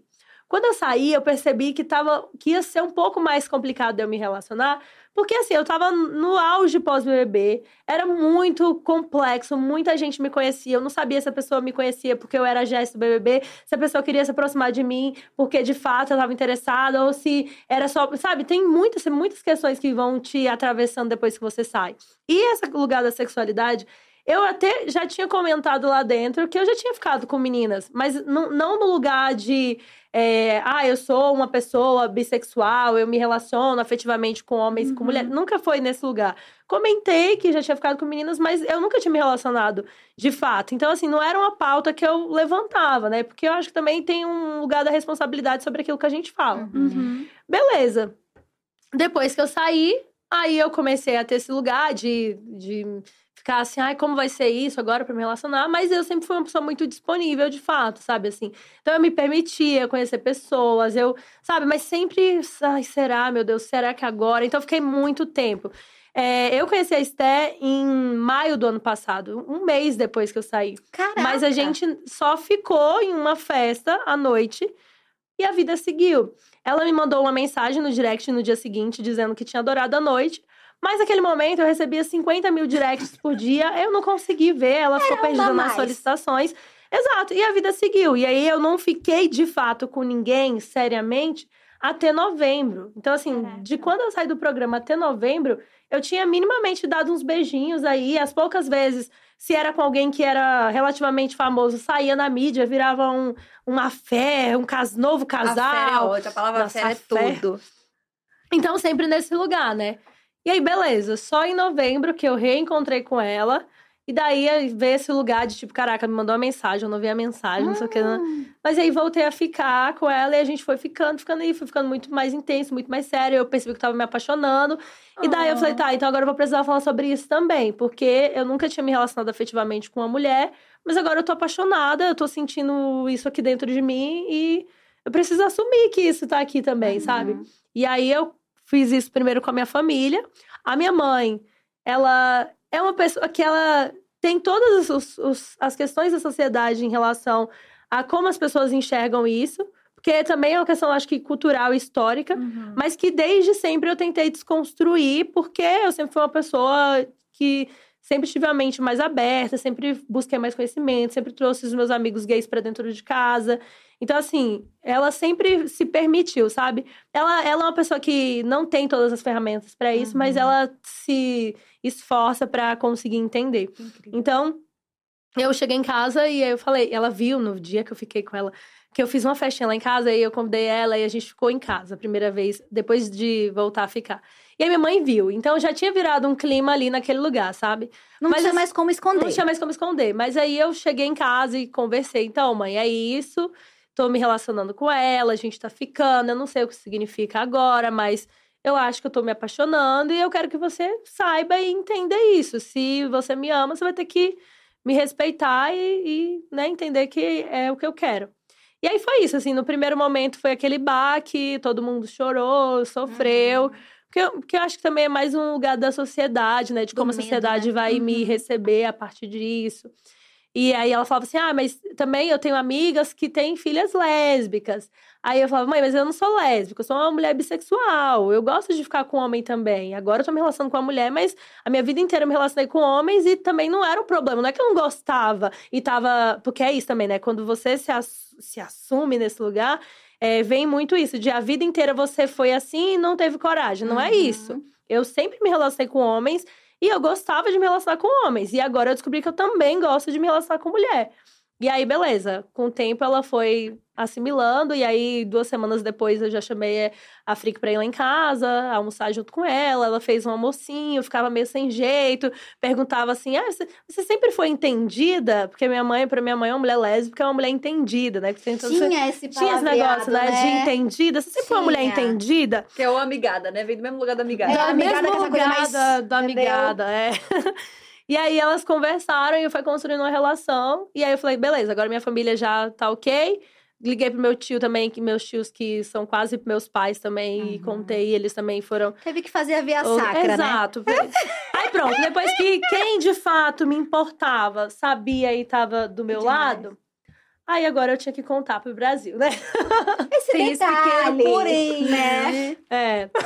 Aí foi isso. Aí conversamos, conversei com ela, que também ela é uma pessoa anônima. Caraca. Ela é sim. produtora audiovisual, também trabalha nesse lugar midiático, mas ela tá de trás das câmeras. Ela não é a pessoa que Uhum. aparece ali, que todo mundo vê. Né? Então, assim, pra ela era difícil também, né? Se relacionar com uma figura pública, sabe? As pessoas iam comentar e eu tinha muito medo de como isso ia chegar. E eu falei pra ela: eu sei que é, é muito mais interessante a gente contar do que deixar que as pessoas falem. Porque o meu medo era Uhum. isso, tipo assim, ex-BBB Jesse é vista beijando uma mulher. Não queria Beijando que uma fosse... amiga. Beijando uma amiga. Eu não queria que fosse Tudo. assim, sabe? É. Eu queria que fosse é, ex-BBG se assume uma relação e, é, sabe, nesse lugar. Então eu Uhum. preferi postar, escrever a minha própria legenda, que eu sabia que era dali que eles iam tirar a, a sei lá, a nota, release. né? Exato. Estrategista também. Pra, pra fazer Porque a coisa é da isso, melhor eu queria maneira que possível. fosse mais tranquilo também, sabe? Porque é isso, eu passei por algumas situações ano passado em relação a ter ficado com algumas pessoas que saíram na mídia, que era tipo esse lugar do afé, novo casal, é vista fazendo tal coisa. Isso pra mim era terrível, gente. Eu, eu também era uma pessoa anônima antes e, e lidar com esse lugar da mídia é um pouco complexo, né? Uhum. Então, assim, aí a gente conversou e ela falou: tudo bem, então vamos nessa. E aí a gente contou pra todo mundo que a gente tava junto. Foi lindo. Foi lindo! Eu vi no Google e falei, ai, gente. Porque chega a primeira fofoca pelos páginas de fofoca, depois o Instagram manda o post oficial. Cara, é- Exato. É, legal você ter falado isso, de como mudou esse teu entendimento sobre relacionamento. E será que essa pessoa gosta de mim mesmo, não gosta de mim? Mas é no, é, no contexto geral da vida após bebê mudou muito, né? Muito, tudo. Porque você entrou anônima, de fato, Sim. e de repente você tem milhões de seguidores e você tem que dar satisfação pro Brasil se você faz uma Gente, decisão da sua tudo vida. que você faz, ou que você não faz, né? Tudo que você faz ou que não faz, você tem que explicar. Você tem que pedir. Muito, parece assim que você tem que pedir autorização Uhum. para as pessoas para fazer ou não tal coisa. Então, assim, é um lugar muito complexo, né? E eu- o que eu falo para as pessoas, que o BBB, eu já sabia disso, mas o BBB me fez fazer isso de fato, que é fazer as coisas que eu queria sem me importar com a opinião do outro. Porque Uhum. eu já sabia que a vida tinha que ser assim, mas era muito difícil quando você é uma pessoa anônima e o outro são pessoas que você conhece e convive no seu dia a dia. Você se importa. Agora, quando o outro passa a ser uma pessoa que muitas vezes você nunca vai encontrar pessoalmente e numa proporção gigantesca, você começa a entender que não vale a pena você começar você se importar. Então, assim, eu fui entendendo esse lugar também, porque é isso, todo mundo tem uma opinião, todo mundo quer dizer como você deve, o que você faz, como você faz, e todo mundo espera muito de você. E às vezes você não quer entregar aquilo que as pessoas esperam, Uhum. porque é, é quem você é, né? Então, assim, lidar com tudo isso foi muito complexo. Eu sempre fui uma pessoa anônima e do nada eu me torno uma figura pública. E não é que o meu sonho era ser famoso, o meu sonho. Não, eu sempre tive vontade de viver a experiência do BBB. E eu sabia que aquilo tinha uma, consci- uma consequência. E eu tô aqui vivendo essa consequência e amo, sou grata por tudo que aconteceu. Mas não era uma coisa que eu queria que acontecesse necessariamente, sabe? Assim, ai, meu sonho era isso. Não. Uhum. Mas sabe que uma das coisas que eu acho mais incrível na tua trajetória pós-BBB é que você continuou com a educação. Você sai, é o momento em que as pessoas querem te ver o tempo inteiro nos stories, querem consumir tua vida. Exato. Cada um dos passos é a fé pra cá, a fé pra lá. Quem que tá falando, o grupo de WhatsApp, que agora tem isso o que também, tá né? fazendo, O tudo. que tá fazendo, quem viu e quem não viu, se Uhum. falou com fulano, não falou na festa. E você começa a usar essa plataforma que tinha muito destaque pra continuar falando sobre biologia e educação. Como é que foi essa escolha? Foi, você teve que lutar pra pra desenvolver isso? Então, assim, eu, graças a Deus, fui muito bem assessorada. Quando eu Legal. saí, eu já, já tinha minha agência, né? Eu já tinha a Mind. E eles fizeram um processo muito grande, assim, nas minhas redes. Porque é isso, eu vivi esse processo de entrar sem rede e sofrer todo esse impacto da internet. Mas no momento que eu saí, eu saí muito bem estruturada. E quando eu saio, a gente tem essa primeira reunião para entender agora esse novo momento da minha vida. E aí eles me questionam sobre isso. Qual é o seu objetivo a partir de agora? Porque é assim que a gente vai seguir, né? E aí eu falei, cara, eu não sei, mas eu não quero, é, sei lá, ir pra um lugar que não tem a ver comigo. Aham. Eu sou essa pessoa, eu gosto de falar sobre coisas que me representam, eu gosto de ser assim, eu não, não pretendo é, mudar nada necessariamente é, de forma muito grandiosa em mim, fisicamente, ou, sabe, no, no meu comportamento. Não, não, não quero. Porque eu quero. Veio, veio a parceria da harmonização. Então, tudo, vem tudo, né? E isso também é um lugar que eu acho que, de certa forma, eu fico um pouco na resistência, Aham. sabia? Porque parece que as pessoas esperam do ex-BBB que ele saia e ele tenha que seguir um roteiro, que é a harmonização facial, a lente de contato, a Uhum. lipo, a não sei o quê. E parece que se você não fizer todas essas coisas, você não venceu. Eu, eu tenho Uhum. esse sentimento. Então, parece que pra mim também se torna um pouco de resistência de mostrar que não é porque eu não fiz uma lente de contato ou não fiz uma harmonização facial que eu não venci. Eu venci pra caramba. Eu tô no Instagram produzindo conteúdo de educação, falando sobre pautas relevantes, aquilo que me representa, aquilo que, que de fato, na minha perspectiva, impacta a sociedade. Isso pra mim é o que importa, sabe? E aí a minha equipe também teve esse lugar de tipo, é isso que você quer, então vamos juntos. E aí surge o meu projeto audiovisual, que é o Gessiologia. Então ali eu tô lá produzindo conteúdo de biologia nas redes sociais, falando que a biologia pode ser descontraída, pode ser num lugar de curiosidade que faz parte do nosso dia a dia e ainda consigo falar sobre outras coisas que eu gosto, sobre o meu estilo de vida, sobre o que eu faço, sobre como eu acordo, sabe? Então coisas assim, gosto de viajar, sou sagitariana que viaja e agora tem oportunidade, eu quero compartilhar isso com as pessoas. E não é que não é porque eu não fiz o que as pessoas esperavam que eu não tô nesse lugar de também ter vencido como ex-BBB, sabe? Então acho que é um pouco disso, assim, mas é bem complexo. Nossa, mas fez muito sentido, porque, né, falando da gente que tá aí 10 anos na internet, de uma visão de mercado, esse lugar, a longo prazo, é extremamente inteligente. Porque no final das contas, você tá usando todo aquele hype que do nada um monte de gente me conhece para fazer aquilo que você acredita. Exato. Esse é o principal ponto, inclusive, do BBB. As pessoas Exato. entram justamente para isso, para mostrar aquilo que elas sabem fazer pro mundo, sabe? Exato. E como é que foi a, a primeira semaninha após o bebê? Porque é isso, você não fez o checklist todo, embora você tenha que ter ido lá em todos os programas, fez todos os rolês, Sim. mas o checklist vida ali você não fez. O que também não é um problema. Não né? é um a gente problema. aqui não tá julgando ninguém que escolhe o caminho da harmonização Exato, da lente de exato, contato. não é isso, não é isso, né? Mas eu que eu que também fez? falo isso, que não é que eu acho que é isso também, né? É muito sobre aquilo que a gente quer. Se Uhum. você tem esse vontade, interesse, tudo bem fazer. Mas o contrário também não quer dizer que você não tenha Uhum. sido ok. Mas assim, a primeira semana é, foi bem caótica porque eu saí no carnaval. Né? Foi o carnaval fora de época, em abril. É verdade. Nossa, Então, assim, verdade. Meu primeiro contato com o público pós-BBB foi o carnaval. Então, assim, meu Deus, a cabeça. A galera já Parecia- tá mais intimidade, uma Nossa, coisa gente, mais. E é é, isso, carnaval, tá grande todo mundo- público. E é grande público, porque carnaval é, é massa, né? A, a galera se aglomera. Então, era sempre assim.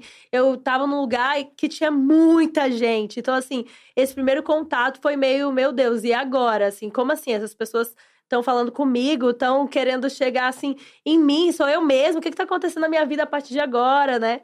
Mas foi muito legal, porque é isso que eu falei, né? Eu saí num momento muito, muito tranquilo. Eu saí com um público, mesmo que não torceu por mim, mas que gostava de mim. Então foi muito lugar de muito afeto, muito carinho. Todo mundo que me encontrava na rua falava muito.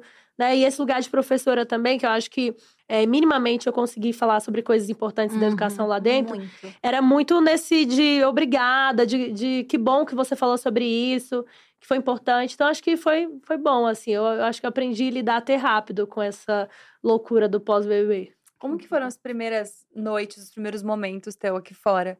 Porque eu fiz uma. Acho que foi cinco dias que eu fiquei, tipo, confinada também, numa vibe assim. Teve cinco dias ao vivo, né? Já foi 50 horas ao vivo, cinco ah, dias tá. ao vivo, fiz coisa dias. pra Eu falei, tem cinco dias. Eu fiquei, Gabi, que tempo? Não. Ah, lá no passado. Lá no gente- passado, no Aqui passado. na dia a gente tem essa É energia. uma coisa ao vivo, a gente faz ao Uma vivo. coisa reality trancafiar influenciador.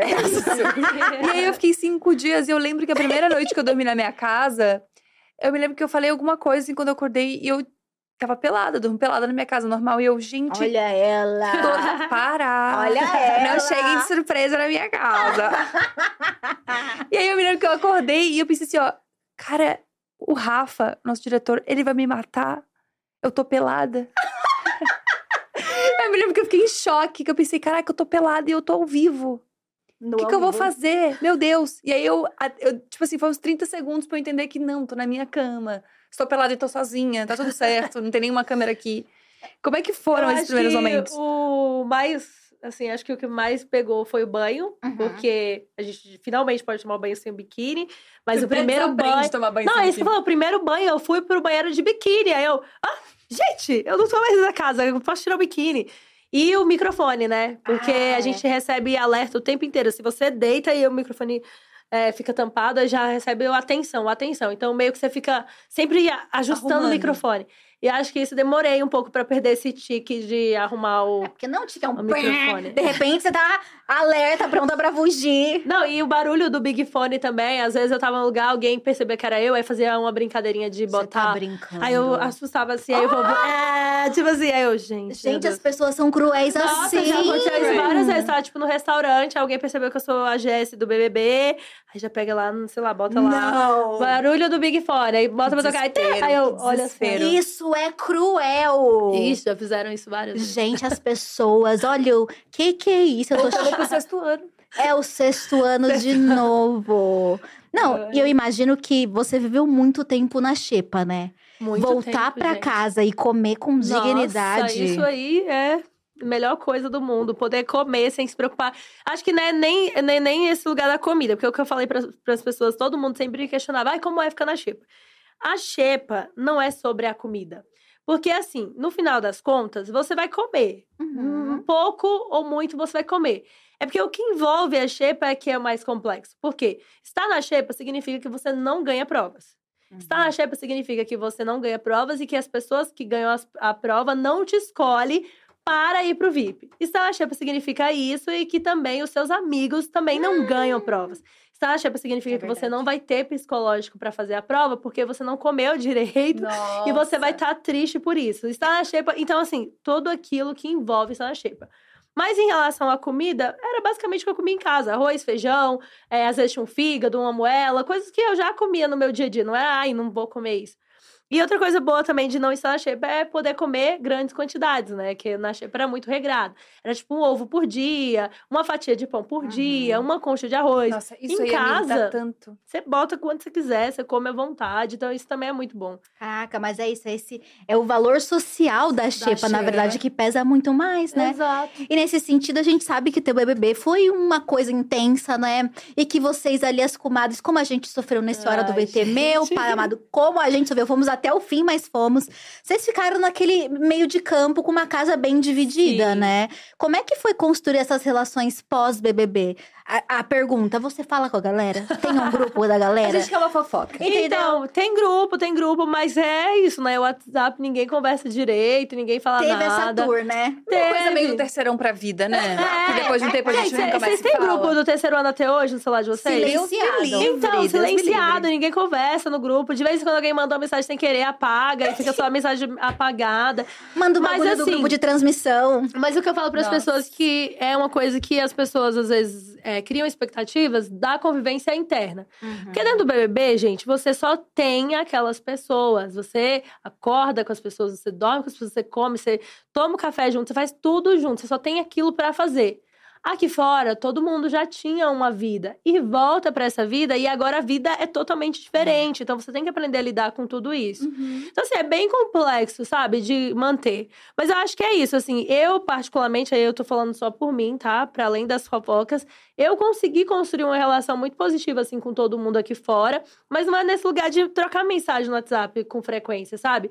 Hoje eu tenho uma pessoa da minha edição que eu troco mensagem com frequência, que eu encontro sempre, que eu tô junto, que é o Thiago Abravanel. A gente criou uma relação, assim, de amizade mesmo, de Que não apoio. existia tanto que não existia o programa. Que legal isso. na verdade, assim, a gente começou a construir essa, essa relação a partir da terceira semana e ele saiu na quinta. Então, assim, foi muito rápido, a gente não conseguiu alimentar isso. Mas quando eu saí, ele foi uma das primeiras pessoas que me ligou, Caraca. que ligou, assim, em vídeo chamada, conversou comigo. E aí, quando eu me mudei para São Paulo, ele falou assim: fica na minha casa. Então, eu fiquei 15 dias aqui em São Paulo, morando na casa dele, até encontrar o meu lá e trazer toda a minha família. Incrível. Então, assim, daí pra frente a gente construiu uma relação de muita amizade e proximidade. Hoje eu sou próxima dele, da família dele, sabe? Viajo com o marido dele sem ele. Então, Que assim, incrível. é uma relação muito próxima. E aí é isso, a gente troca mensagem no WhatsApp, eu, o marido dele, ele, os amigos dele. Eu fui construindo uma rede a partir do Thiago aqui em São Que Paulo. incrível E aí isso. ele sim é a única pessoa que eu posso dizer converso sempre no WhatsApp. Agora, todas as outras pessoas da minha edição, eu tô num lugar assim que eu encontro, e quando eu encontro é muito gostoso, é sempre muito tranquilo, é uma relação muito positiva, mas não é com essa frequência. Essa semana até eu, eu conversei com a Nayara e com a Natália, porque elas estão aqui- estiveram ou estão aqui em São Paulo. E aí a gente meio que tentou marcar de se encontrar, mas ainda não rolou. Mas assim, é isso. Do quando- terceirão pra vida, É, né? Tem quando- essa fase. Quando se encontra é muito gostoso, quando tá Muito massa. perto é muito bom, quando tá no evento sempre se relaciona, não ficou um lugar ruim, sabe? Uhum. Não, e fico pensando que esse mundo pós-BBB, ele envolve muitas outras coisas além de ter que comunicar tudo que você faz pro Brasil. Sim. Mas publicidade, Sim. dinheiro, trabalho. Nesse sentido, como é que foi pra você lidar com tudo isso? Quando a gente entende quem era a Jess lá no Sim. começo, o Thiago deve ter te ajudado muito, né? Porque ele, bem ou mal, Muito. nasceu no meio desse mundo Exato. midiático. É, ele é uma das pessoas que até hoje, na verdade, é pra onde eu corro, assim, quando acontece alguma coisa, quando eu preciso de algum de alguma ajuda em relação a isso. Porque é isso, de fato, eu, tô, eu saí de um lugar que eu não fazia ideia o que era publicidade, eu não fazia Aham. ideia o que era jobs e afins, assim, não, não tinha essa relação. Então, hoje que eu preciso, né, de fato, porque hoje minha subsistência vem disso, né, gente? A partir do Big Brother, eu não voltei pra sala de aula, que é o É lugar. biologia por amor, que é biologia. atualmente. Que é, hoje eu produzo conteúdo nas minhas redes, mas eu não voltei para sala de aula. Então eu mudei o lugar de trabalho mesmo, né, de renda. Hoje eu trabalho basicamente com publicidade e o que isso me oferece a partir, né? Então assim, o Thiago ele me serviu muito de base nesse lugar, sabe? De o que eu podia fazer, como eu podia fazer. É, eu fiz curso de câmera, fiz curso de apresentação, fiz tudo isso ele me ajudava, me indicava, falava, olha, acho que é interessante. Então, assim, foi muito importante pra mim. E até hoje, quando eu preciso de alguma coisa, amigo, tal coisa assim, assim, assim, o que, que eu faço? O que, que você acha que eu faço? E ele sempre é maravilhoso. Que legal, acho que é o segredo é isso, gente. Você quer ter uma amizade longa, não more com seu amigo durante três meses. Porque, não é, porque acho que também a convivência do BBB faz com que você amplifique de uma maneira tão Tudo. grande as relações que fica até difícil Fica você continuar depois. intenso, É, exato. Não tem como você viver a mesma intensidade que você vivia dentro do programa aqui fora, né? É muito, é muito complexo. Aqui é- a gente tem um milhão de coisas pra fazer. Uhum. A gente tem a nossa própria vida, nossas relações. Eu, por exemplo, agora, tô namorando, fui morar junto agora com a namorada, tô construindo a minha própria vida, a minha própria família. E aí eu tenho outras demandas, né? Tenho a minha rede social pra eu cuidar, eu tenho, sabe, minha família. Então, Uhum. são tantas atividades que acaba que a gente não consegue manter a mesma relação e a mesma frequência que a gente tinha dentro da casa, né? Nossa, justamente. Tem algum arrependimento que você leva do BBB? Uma coisa que você não deveria ter feito ou que você queria ter feito diferente? Nossa, eu, eu sinceramente, assim, poderia dizer várias coisas que eu acho que eu deveria ter feito diferente, mas no fundo, no fundo, acho que tudo que eu fiz foi importante pra trazer, me trazer onde eu tô hoje, sabe? E onde eu tô hoje é um lugar muito gostoso e confortável. Então, assim, não tenho arrependimento nenhum. Foi incrível. incrível. E você sente que você entrou no BBB certo? Sendo a pessoa que acompanha desde o início. Tem algum que você fale, não, esse aqui eu também ia Não, ter arrasado? eu, eu acho que o que eu mais fiquei frustrada de não ter entrado foi o 21, porque foi o meu primeiro contato Uhum. com esse lugar de, de possivelmente entrar. Então, isso me frustra um pouco, porque, querendo ou não, também tem todo o impacto que o BBB 21 teve e tudo mais. Mas, assim, eu não me arrependo também de ter sido escolhida agora, porque, como eu falei, né, o momento foi o que me construiu e me trouxe até aqui, e eu tô muito feliz de onde eu estou hoje, então, acho que foi, foi o BBB certo, assim. Teve que ser esse. Teve que ser esse. O BBB da paz e amor, né? Foi assim que foi. É. Aham. Culpa do Thiago. Tadinho, não fala isso. Não foi culpa dele, gente. Todo mundo cantava, aquela- Todo mundo. todo mundo Mas fazia. ele fazia o quê se ele tinha a vo- a voz mais bonita? É, gente, a gente não tem culpa, Não né? tem culpa se ele tem presença de palco. Exato. Fui assistir ele, na é Anastácia. verdadeiro. Exato. ele é é o muito bom. Ele é muito, ele é maravilhoso. Mas gente. tudo começou aí. Tudo começou aí com a música. É, exatamente. A gente tem um jogo, uma brincadeira aqui, que é Ah. Curiosidades, futuro, recomendações como um todo. Então a gente vai fazer várias perguntas, uma coisa meio é, Bate e bate-bola, jogo rápido. Sim, adoro. Um sonho ainda não é realizado. Um sonho ainda não realizado. Nossa, aquela é bem rápida, eu parando pra pensar. Ai, acho que um sonho ainda não realizado é. Ai, gente, difícil, é porque eu sou uma pessoa muito sonhadora. Eu tenho muitos sonhos ainda pra realizar. Mas eu acho que o, o que tá mais, assim, emocionante pra mim ultimamente é viajar pra fora. Que eu ainda Uhum. não conheço fora. Tive a oportunidade de viajar a vários lugares no país esse último ano, mas pra Uhum. fora eu ainda não fui. Então, acho que é o que eu quero mais realizar ultimamente. Profetizamos, virá. Precisamos. Quer ir pra onde? Eu quero ir pra Disney. É que- É, até que meio eu já tô encaminhada, assim, com o Thiago, inclusive. Ai, que tudo. Que a gente, ele sempre vai, né? Ele sempre tem uma Disney, relação né? maravilhosa com a Disney. E agora a gente tá planejando ir juntos. Ah, então, melhor guia, né? É, é um sonho que tá bem frequente, mas que eu acredito que vai ser realizado em breve. perfeito. Um gosto peculiar que ninguém sabia que você tem. Nossa, gente, um gosto peculiar. Meu Deus, gente. É difícil, né? Porque a gente viu Não, a pessoa por "Nossa, meses. Um gosto peculiar. Gente, o que que é um Mas gosto nunca, sei peculiar? lá, a pipoca com goiabada, um negócio super esquisito, um filme, uma coisa que só você Gente, gosta. Meu Deus do céu. Eu, eu, eu não sei, provavelmente tem várias coisas peculiares, mas eu não consigo pensar ime- imediatamente um gosto peculiar. Fala alguma coisa aí. Caraca, verdade. Agora eu Que que também eu eu tô gosto pensando. peculiar? Você vai uma crise existencial agora. Um Eita. gosto peculiar. Hum. Não, assim, o, o Arthur, nosso diretor, ele vive falando que eu realmente não faço sentido nenhum, porque eu sou fascinada por anime. Ai, Eu adoro anime, adoro assistir o Naruto, negócio. E eu, gosto de lutinha, menina. Não perco uma lutinha. Lutinha, UFC. Eu vi- adoro. É Aqui, ó. Eu adoro. Eita. Ai, negócio. gente, um gosto. Nossa, agora eu fiquei chateada que eu não consigo responder. Eu adoro e as pessoas não esperam sagas de vampiro adolescente. Diário de vampiro, crepúsculo. Ah, eu adoro isso também. Então, esse é o nosso É um gosto, gosto peculiar. É, Aí, pode ser ó. assistir Uma coisa Robert séries Pattinson. de lobisomens e vampiros. Qual você prefere? Teen Wolf? No- Sa- Sabe, de aque- você assistiu aquela.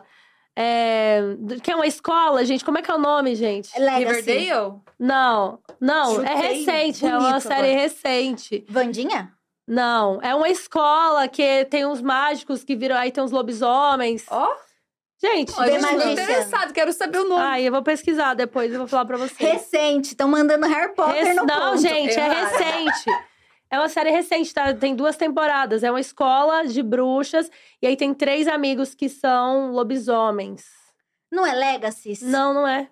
É outro nome. Depois, eu, se gente, quiser, eu posso olhar aqui e falar pra vocês depois. programa eu preciso Preciso saber, dessa gente, dica. Mas de essa é Deus. muito boa. Legal. Mas eu gosto muito. Eu, eu sou essa pessoa das séries adolescentes também. Até hoje Aí, eu ó. gosto de séries adolescentes. Acho que talvez esse seja o meu gosto. O mamão com açúcar, né? A coisa básica Ai, ali. não- eu não- às vezes eu, eu fico irritada com a pessoa que ela só quer assistir filme cult. Ai, gente. É a ordem o nome? Não, Jogaram... a ordem, gente, é essa. Ai, passei essa eu mal, não peraí. assisti, gente. Fiquei Mais uma empolgada. série de vampiros É e ótimo, assiste. A É ordem, boa, a vou até ordem. anotar pra você, né? Mas você sabe que o Jonas, ele é assim, sabadão. Ei, bora assistir um documentário? Ah, gente, Mas me uma livre. coisa que eu fico frustrada também com esse. Agora falando de gosto peculiar, falou de filmes, sério, eu lembrei. Eu gosto de assistir bes- besterol. E É nem todo mundo gosta. Isso eu fico frustrada. Que eu falo assim, "Ca- minha irmã, Carol, tem um filme muito legal, super engraçado, assiste. Aí ela assiste e fala assim: eu não acredito que você não tem assistido. Aquelas piadas ruins pra dar risada, É, né? mas- gente. E eu, eu dou mó risada. E... É, eu também acho que tem momentos e momentos. Tipo, ah, domingo à noite, vamos assistir um. é, sei lá, o Kubrick. Porra, não vamos. Mas uma coisa que não vamos é isso. Animação, eu adoro também. Ah. Exato. Um filme que todo mundo tinha que assistir. Ai, um filme que todo mundo tinha que assistir. Ou um filme que mudou tua vida. Um filme que faz muito sentido pra você. Nossa. Só pergunta difícil. Eu acho né? eu que tô um filme que. eu não sabia então, meu nada. filme favorito até hoje da vida é Marley e eu. Então, Ah, eu sempre vou dizer fofo. que é Marley e eu, top 1 da minha vida. Ai, Marley, é triste, né? Porque você vai rindo, rindo, rindo, brincando. Quando você vê, É. você tá com trauma e aí, faz nível todo 2. sentido, já se gosta de chorar. Eu Marley, é Eu basicamente adoro. isso, sofrimento. Eu adoro chorar no- assistindo filme. Exatamente. Um podcast. Ah, gente, eu vou falar o quê? Dia Cash, né? Fica chato. Para! Fica para. chato, né? Falar outra coisa. A gente não botou essa pergunta pra isso.